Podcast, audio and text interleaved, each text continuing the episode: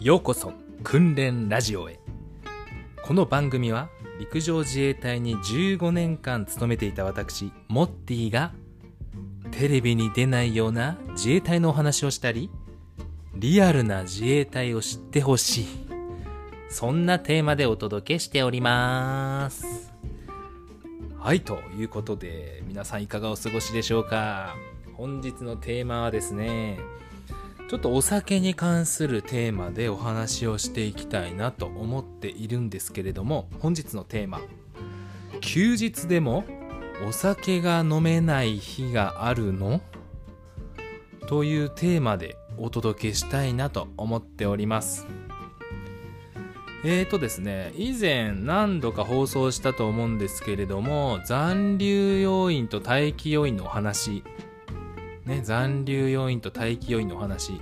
残留と待機はですねあのちょっとあの呼び方は違うんですけども意味は同じです。はい。でまあどんなことやってんのかっていうとですね、まあ、ちょっと軽くおさらいをしていきます。残留と待機呼び方はですね舞台ごとで違います。ね同じ意味なんですけども舞台ごとでちょっと呼び方が違うよという話です。えっ、ー、と、まあ使い方としては、俺今日残留なんだよね。とか、今日私待機なんだよね。みたいな感じで。まああの、ね、言い方は違うけども、まあ意味は一緒と。これ地方でね、ちょっと呼び方が違うと私経験したんで、ちょっと、うん、九州では待機って言ってんのかなうん、九州、まあ前の舞台では私待機と呼んでたんですけども、次行った舞台では残留と言ってたんで、まあ意味は一緒なんですけども、まあ残留で今回ちょっと通していきたいなと思います。えーとですね、まあその残留ですね、主に3つ役割があるんですけれども、まあ1つ目、駐屯地で火災が発生した時に対処する人ですね。まあ要は対処要員。あの、駐屯地内であの、ぼやが発生しましたとか、ね、そういう時が、まあ、ごく稀にあるんですけれどもそういう時に、あの、まあ、駐屯地内にはですね消防勤務といって、あの、半集合体1週間の半分ずつをですねあの半分で割って月から木木から月までを2パターンの2交代制にして消防勤務というのをね担ってもいるんですけれどもその人たちは火災が発生した時に火をね、まず消しに行く初期消火をする人たちなんですけどもその人たちプラスその待機の人残留の人。であの火がねあの燃え移らないようにとかまあそのサポートですね、まあ、初期消火のサポートに当たる、えー、要因でもございます。それが1つ目の役割ですね。うん。で2つ目えーと、不審者がですね侵入した時の捜索要因。まあこれもですね自分2回ぐらい経験あるかな。うん。あのまあ稀に入ってくるんですよ。やっぱ駐屯地内にですね。まああの人あ1パターン目というかまあよくあるのがお酒に酔っ払ってそのままなんか柵を飛び越えて入ってきちゃう人がまあパターン1でパターン2は本当に不審者ですね。何をしに来たのか分からずそのまま出ていくというパターンもあります。はい。不審者入ってきてそのまま別のとこから出ていくと。ね、そういったパターンもあります。本当にあのリアル不審者ですね、もう入ってきたりしました。でそういった時のですね捜索要因ですね。夜中だろうが何時だろうがまあ叩き起こされて全員で集合してお前らはここ見に行けここからお前はどこどこ方向に行けとか言って割り振られて捜索をしていくと。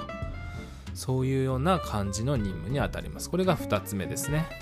で、3つ目。まあ、これは皆さんイメージつきやすいかと思うんですけれども、災害派遣がかかった時にすぐ対応するためと。はい。もう災害発生したらですね、まずすぐですね、あの、準備をします、我々は。すぐに出動するための準備を行います。車の準備をしたり、持っていくものの準備をしたりをします。その任務を担うのがその待機要員、あ、ごめんなさい、残留要員ですね。の人たちがまずやってくれます。この3つがですね、主に、え、残留要因の役割でございます。もう一度言いますと、火災発生時の対処要因。で、不審者が侵入した時の捜索要因。3つ目に災害派遣がかかった時にすぐ対応する人ですね。これが主に3つの役割でございます。しかしですね、この残留要因につくとですね、さらにできない、できない、さらにっておかしいな、まあ、できない2つのことっていうのがございまして、ね、できないことが2つあるんです。でその2つをご説明すると1つ目がまあ駐屯地内で生活している人なんですけども駐屯地内で生活している隊員がこの残留要員につくと外出ができない。外出ができない。休日なのに外出ができない、はい、で2つ目。テーマです。本日のテーマ。飲酒ができない。休みなのに。飲酒ができない。ね2つですね。外出ができないと飲酒ができないでございます。うん。ねえやっぱお酒ね残留でねこの任務に当たってるのに飲酒ができるわけがないですよね。こんな重要な任務についてるのに、まあ、お酒は飲めないと。ねまあ仮に火災発生をがしましたと。火災発生どこどこ方向で火災えー、直ちに集合して消火に当たるみたいな感じで、あのー、ね、任務に当たると思うんですけどもまたはこう不審者侵入してどこどこ方向に、えー、誰々はどこどこ方向からどこどこ方向へ向かって歩いていけみたいな感じでそうあの不審者をね探すために歩いて探すわけなんですけども。まれにですねまあその不審者侵入の時もですねあの車に乗ってお前はどこどこ方向からあっち方向へ行けっていうパターンもあります。その時にね飲酒をしていたらアルコールを摂取していたらどうなりますかね。ねご想像の通りなんですけどもまたですねまたは災害派遣がかかりました。どこどこ地方で震度7震度6強。もうこれはもう間違いなくねあの出動かかります。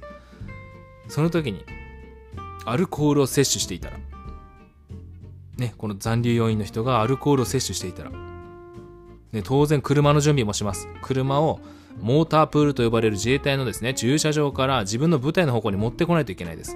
その距離は何百メートル。まあ近いとこでもまあ50メートルぐらいあると思います。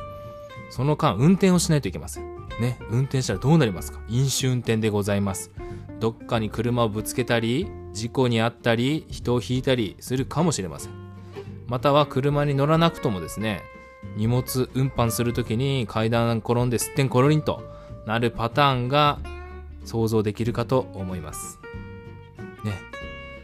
うわ、俺今日残留なのに飲んじゃったやべえ。どうしよう。みたいな状態で災害派遣の準備をして、おい、お前車持ってこいみたいな感じで言われます。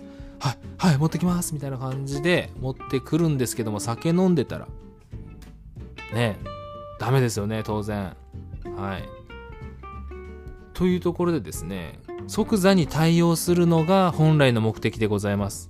即座に対応するのが本来の目的。この残留要因ですね。何事にもすぐ対応するための要因でございます。なのに、飲酒をしていたら、もう二次災害ですね。飲酒運転して、えー、どっかにぶつけます、どっか引きました、人引いちゃいました。ね、それだったらもう災害派遣どころじゃなくなってしまいます。はい。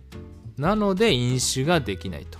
いうことです。まあ、外出ができないのも当然ね、あの、簡単でございます。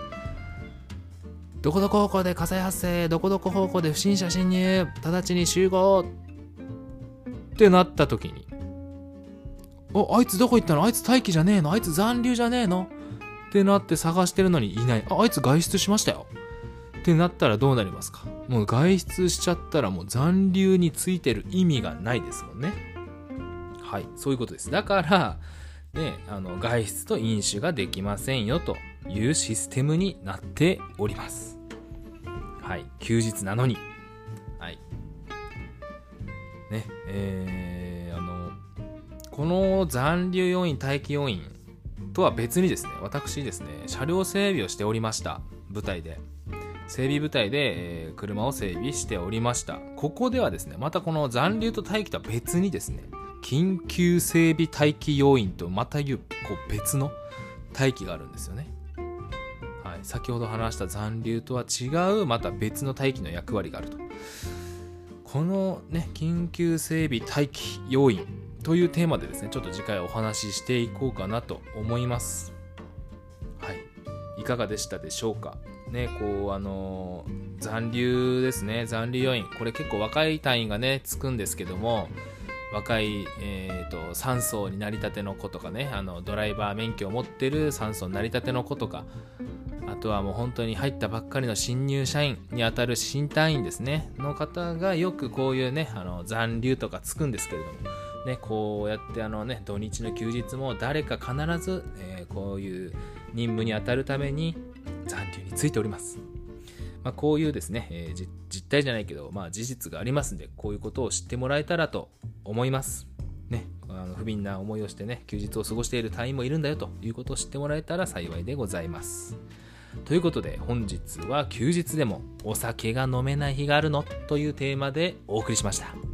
本日の訓練は以上です。ありがとうございました。